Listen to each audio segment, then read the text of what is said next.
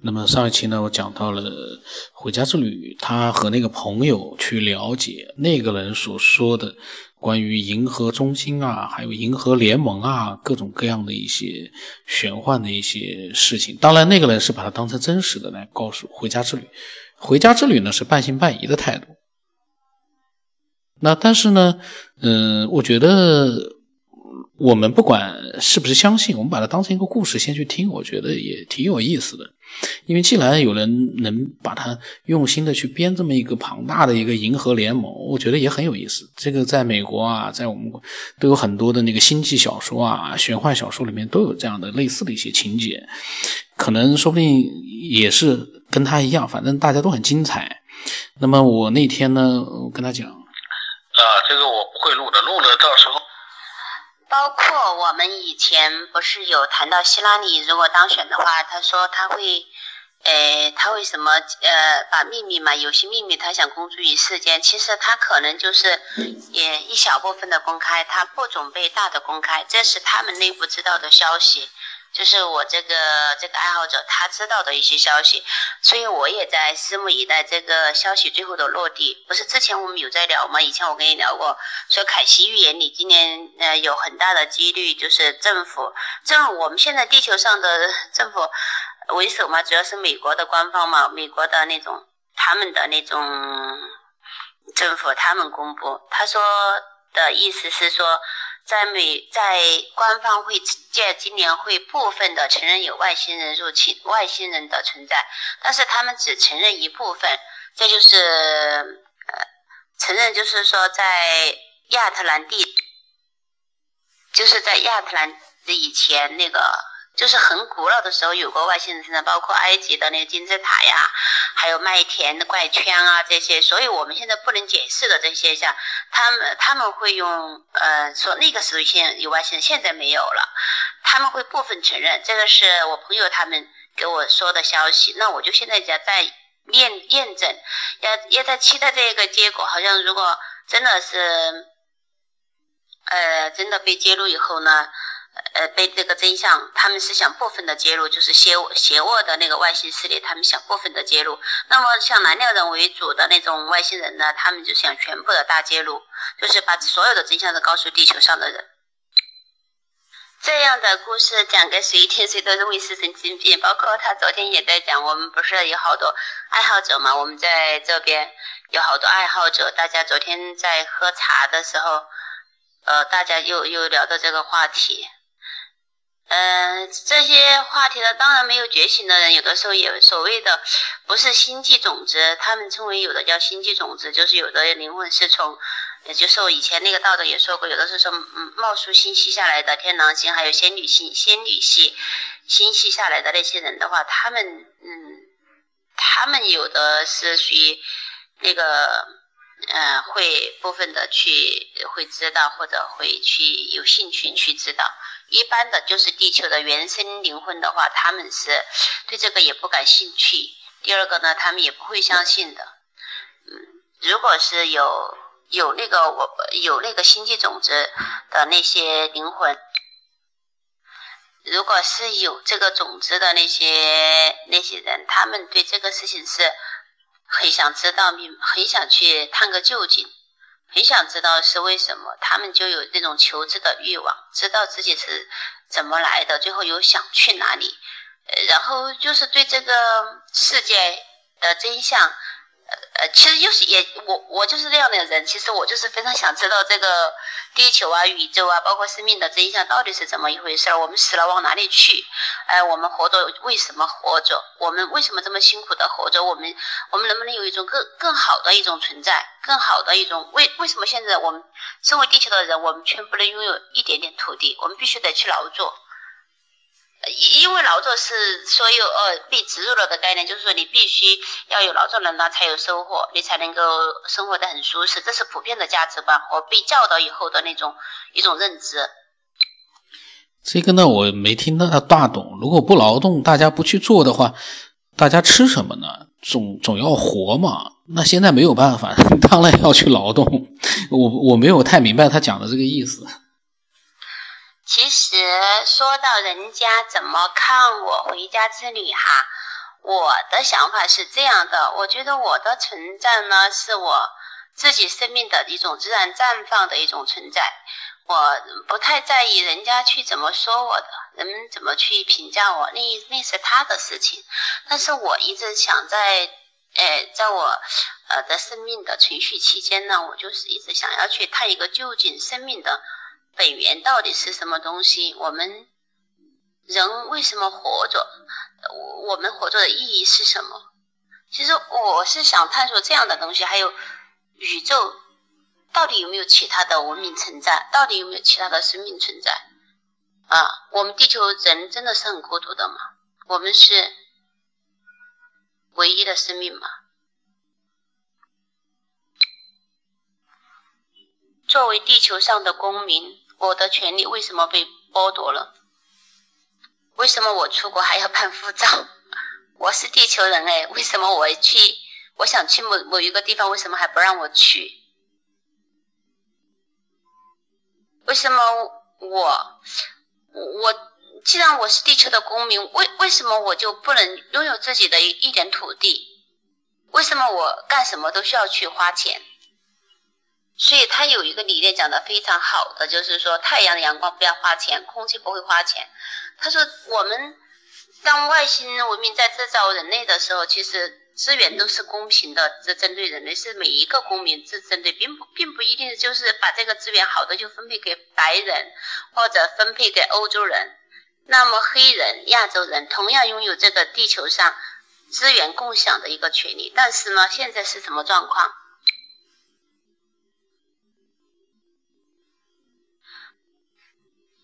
那现在我们的好多的资源都被好多势力就是恶意的。呃，侵占，所以从这个角度上讲，我觉得它具有很现实的一些意义在里面。当然，这就这个问题，我昨天也在探，也在问他，我就说，那么为为什么提出一个光明光明派和一个阴暗派呢？这两种外星人，我是不是现在就是说，呃，有的被压迫阶级、被剥削的阶级，他们想反抗这个世界？想反抗这个世界的权贵，他们制造出的一一种论论调。其实我是很客观的在在思考这件事情，我没有完全要去相信他或者不相信他，我只是提出了自己的质疑。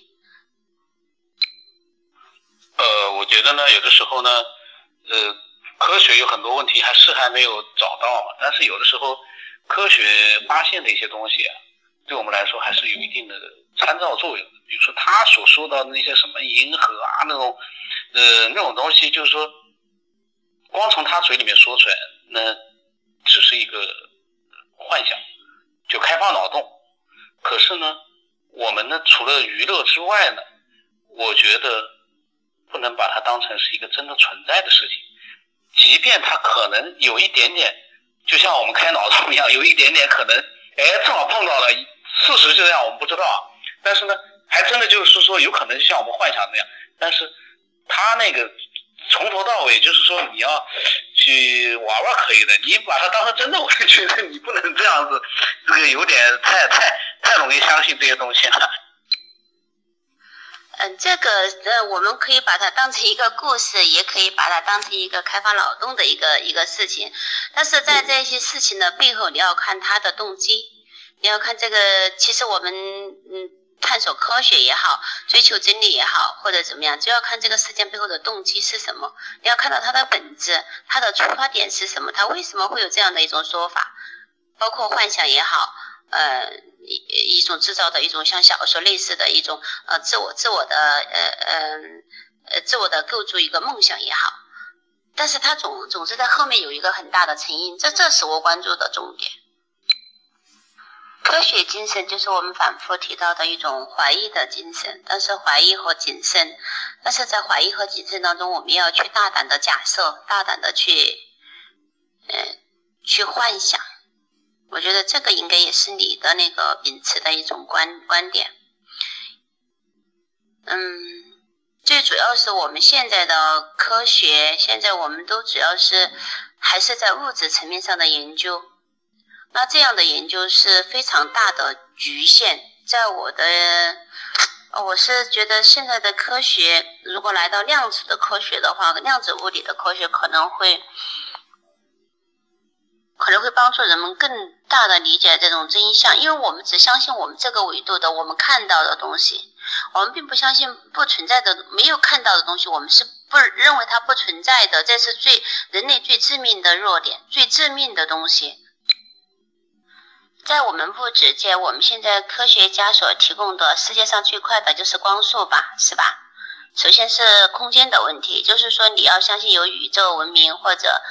呃，太阳系文明的存在的话，那你首先得跨越这个空间和时间这个门槛，这是必须要跨过的。那我们现在人类的认知范围里最快的就是光速。那以我们自己的思维方式，就是说，你即便是光速，你要达到太阳系，走到太阳系的边缘，你都要走多久多久？这个我我倒不是可以没有这方面的数据哈，动辄就是上百光年。呃，就是现在不是说嘛，在一百光年以内都没有生命的迹象嘛，都没有任何星球可能有我们类似于地球生命的这样一种迹象。那个主要是还是以人类的思维、人类的认知，我觉得这一点就是制约我们的思思考、制制约我们思想的根本。它会让我们的思想禁锢在一个哦，我们最多就只能以光速，最多就只能以光速的呃那个那个前进，哪怕就是我们要到一个宇宙。现在后来又又提出有呃黑洞啊，有虫洞啊这些科学，他们不是有这种假设吗？其实都想在超越这个超越光。一旦超越光速，我们就有可能超越了时空，超超越了空间，因为有时间。的存在，不是相对的，不是说时间也可以弯曲吗？我当然我们不去研究这个东西，因为都不是科学家，都不是科班的，所以，呃，我们只能瞎想哈，就是所知道的那种那那那一些仅有的一点一点知识，呃，再做一个这样的假设：如果有一样东西它超越了光速，如果它是光速的一百倍、一千倍、一亿倍，将会发生什么？那么现在我们人类没有办法在我们的科学仪器、我们的我们的那个知识世界里，我们是找不到这样一个东西可以超越光速的。那现在在量子跃迁呢？那现在发现，在量子在原子里面的啊，我们不是发现有那种更细的东西，超越夸克的呃夸克的一个一个最小的质粒子那个东西，好像不是讲那个。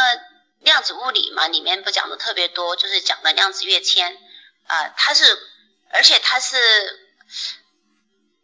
瞬间就它的，当然它它，因为它没法做实验，它只能是一个理论物理理理论性的，就是说它的跃迁速度其实可能超越光速了，但是至少它也是等同于光速。嗯，那现在已经发现了呀。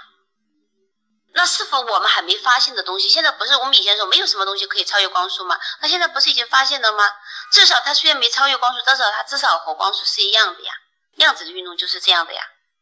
所以这些东西是我们人类随着这这现在我们就随着科学的进步，一一点一点的在揭露某一些领域的，在某些领域会得到一些揭露，得到一些呃真相的一些释放，可能真的就是说。描述的世界可能就是像我们最伟大的智慧者佛陀呀这些老子他们所提出的一个一个世界，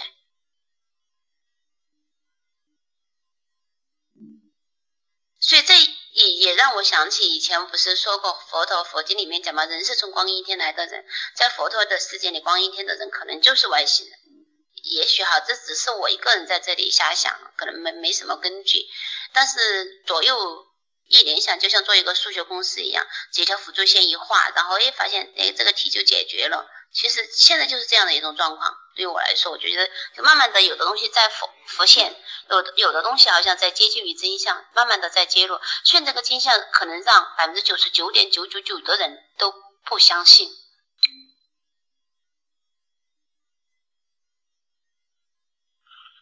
呃，反正呢，真相只有一个。这个真相呢，出来的时候，就像你说的，可能大家呢都不知道，也没有意识到，这个很有意思。嗯，脑洞反正开的再大，我都觉得有的时候真相还是就是看着呢也不知道，也可能就根本就捉摸不到吧。我讲了这么多，九天有没有听出打瞌睡呀？没关系，反正你就让我一个人在这里讲吧。反正因为这个这些这些东西呢，确实是很少，唉，很少能有人去能共鸣的。因因为有的东西它真的是超越我们物质界的东西。超越物质界的东西，我们现在科学的研究是讲究事实嘛，以科学为根据，以那个事实为准绳，大概大概就是说，一定要你要讲证据嘛，你要讲科学嘛，你要拿出来嘛，你要拿出来看嘛。但是很多东西是我们眼睛看不了的，但是有的时候却是感官，就是所谓的第六感啊、第七感这些，你可以意识得到的有的东西。所以这个有的时候是真的是没法说的，道可道非常道，道不出来的那种感觉。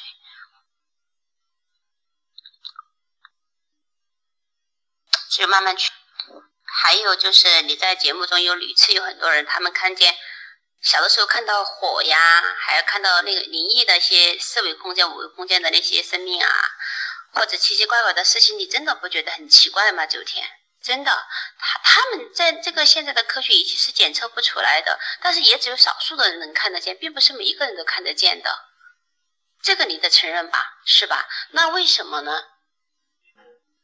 为我们在他为什么的时候，我们总是想以科学去找一个证据出来，但是现在的科学严重的滞后呀，它解决不了这个问题，所以这这才是我们这个爱好者存在的存在的空间嘛，因为你科学解释不了，所以我们就想去探一个究竟嘛。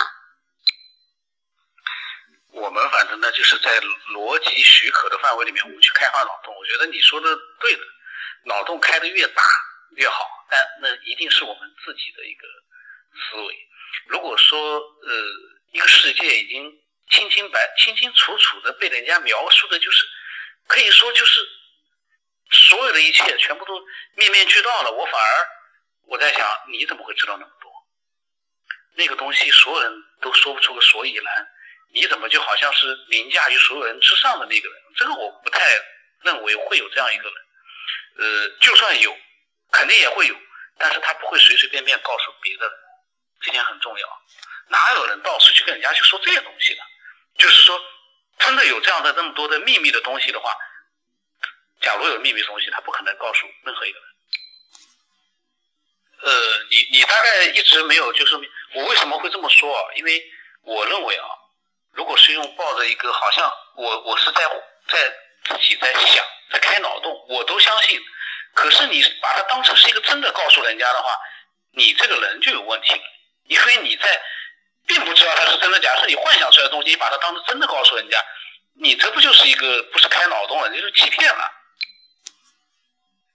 这一点呢，九天我倒是有话说，我确实要可能，嗯，可能我我觉得这个可能你是理解错了。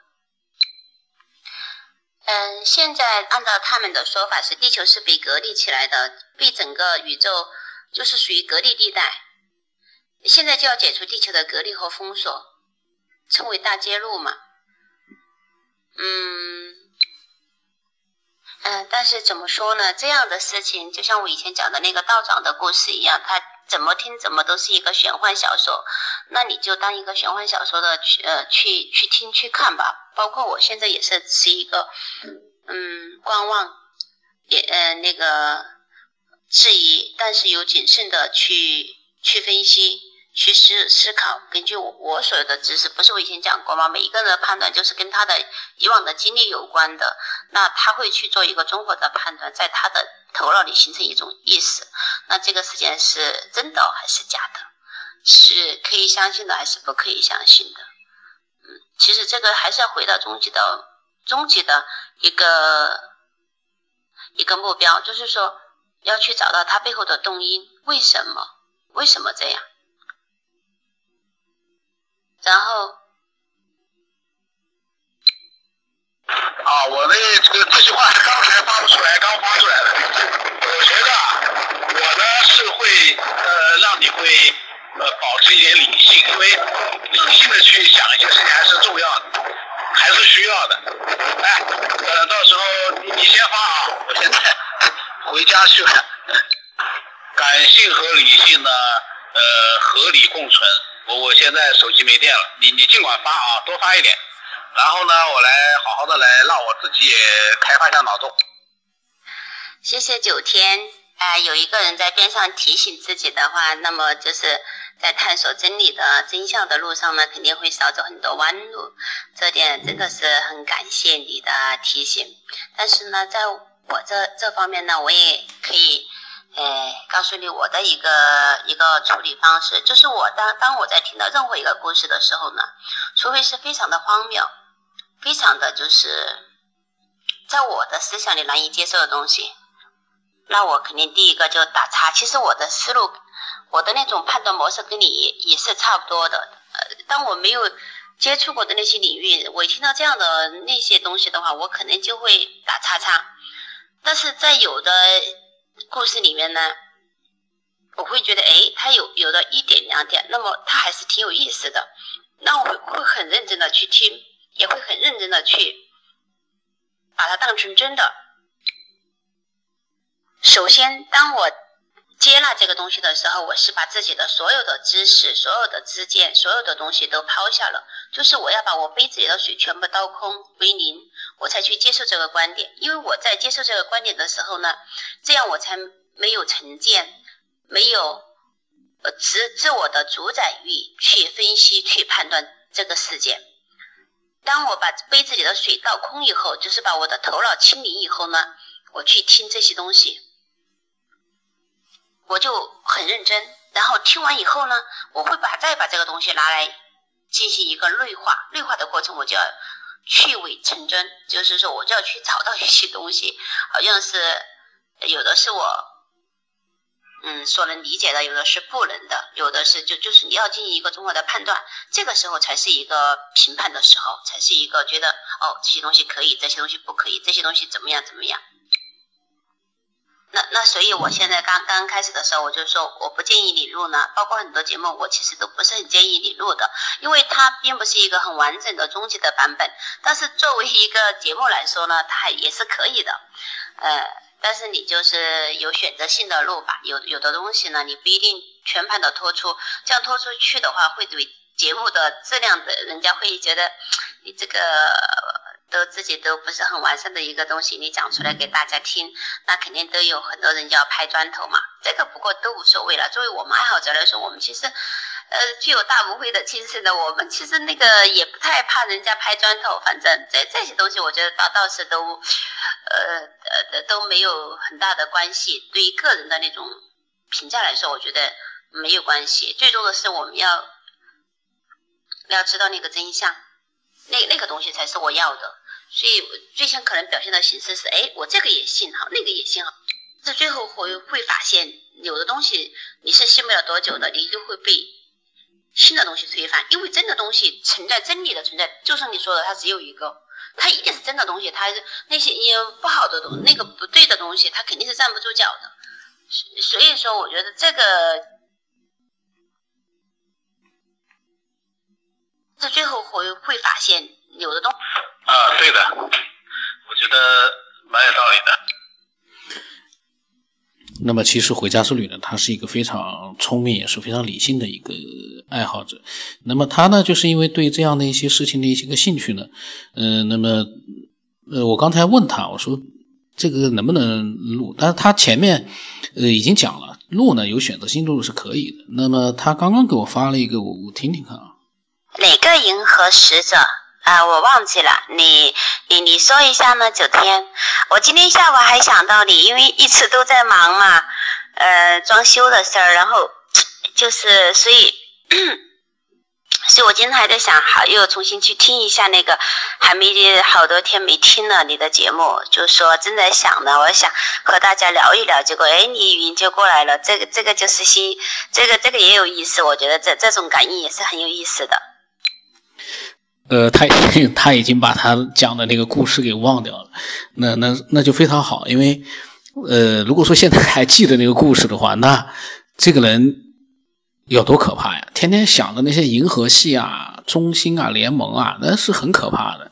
那呃，不管怎么说呢，呃，回家之旅呢，把他和朋友之间那个朋友讲的东西呢，不管是真的假的，还是故事啊，还是小说啊，还是忽悠啊，反正呢，呃，对所有的人来讲呢，听听都是一个借鉴，也是一个娱乐，我觉得挺好的。我我觉得蛮感谢回家之旅的，一直是非常坦诚的把他所有的想法都告诉我，让我们所有的人都去知道一些东西。不管他所说的想法你是不是认同，但是最起码一点，回家之旅是真的在去想那些事情，而且呢，他知道这些事情真的假的该怎么样去判断，他非常理性哦，真的是蛮好。那既然能录的话，那呃，到时候听到了的话，我相信所有的爱好者也是会觉得很有意思吧。我在想，那。伪科学呢？对伪科学来说呢，这就是更加是一个神一样的存在了。我觉得对伪科学来讲，因为伪科学呢，他们一直是对这样的一些奇思怪想，他们是不屑一顾的。但是呢，他们会听我的节目，呃，会一直听。我而且呢，有一些伪科学的，他们也跟我讲，他本来呢是很讨厌这个节目的。你对我讲的内容，他们很愤怒的。但是呢，也有一些人，他们就听听听听呢，也就觉得，他们也就习惯了，他们也就不不是那么愤怒了，反而呢，把它当成一个娱乐了，呃，所以呢，有的时候人是会改变的。那还有人在拿呃几百期之前的节目来跟我来就是来理论，我就觉得其实我已经改变了很多我的想法了。你再拿我都不知道的想法。就像刚才一样，我问《回家之旅》那个故事，《回家之旅》早就忘记了。那时间会改变人的想法，人的想法倒是会进化的。人不一定是进化来的，但是人的想法是在不断的在进化的。那今天就到这里吧。如果说你有什么呃需要发泄的，或者发表的，或者是这个。经历啊，都可以添加我的微信号码是 B R O S 八八八，我的名字是九天以后，呃，今天就到这里吧。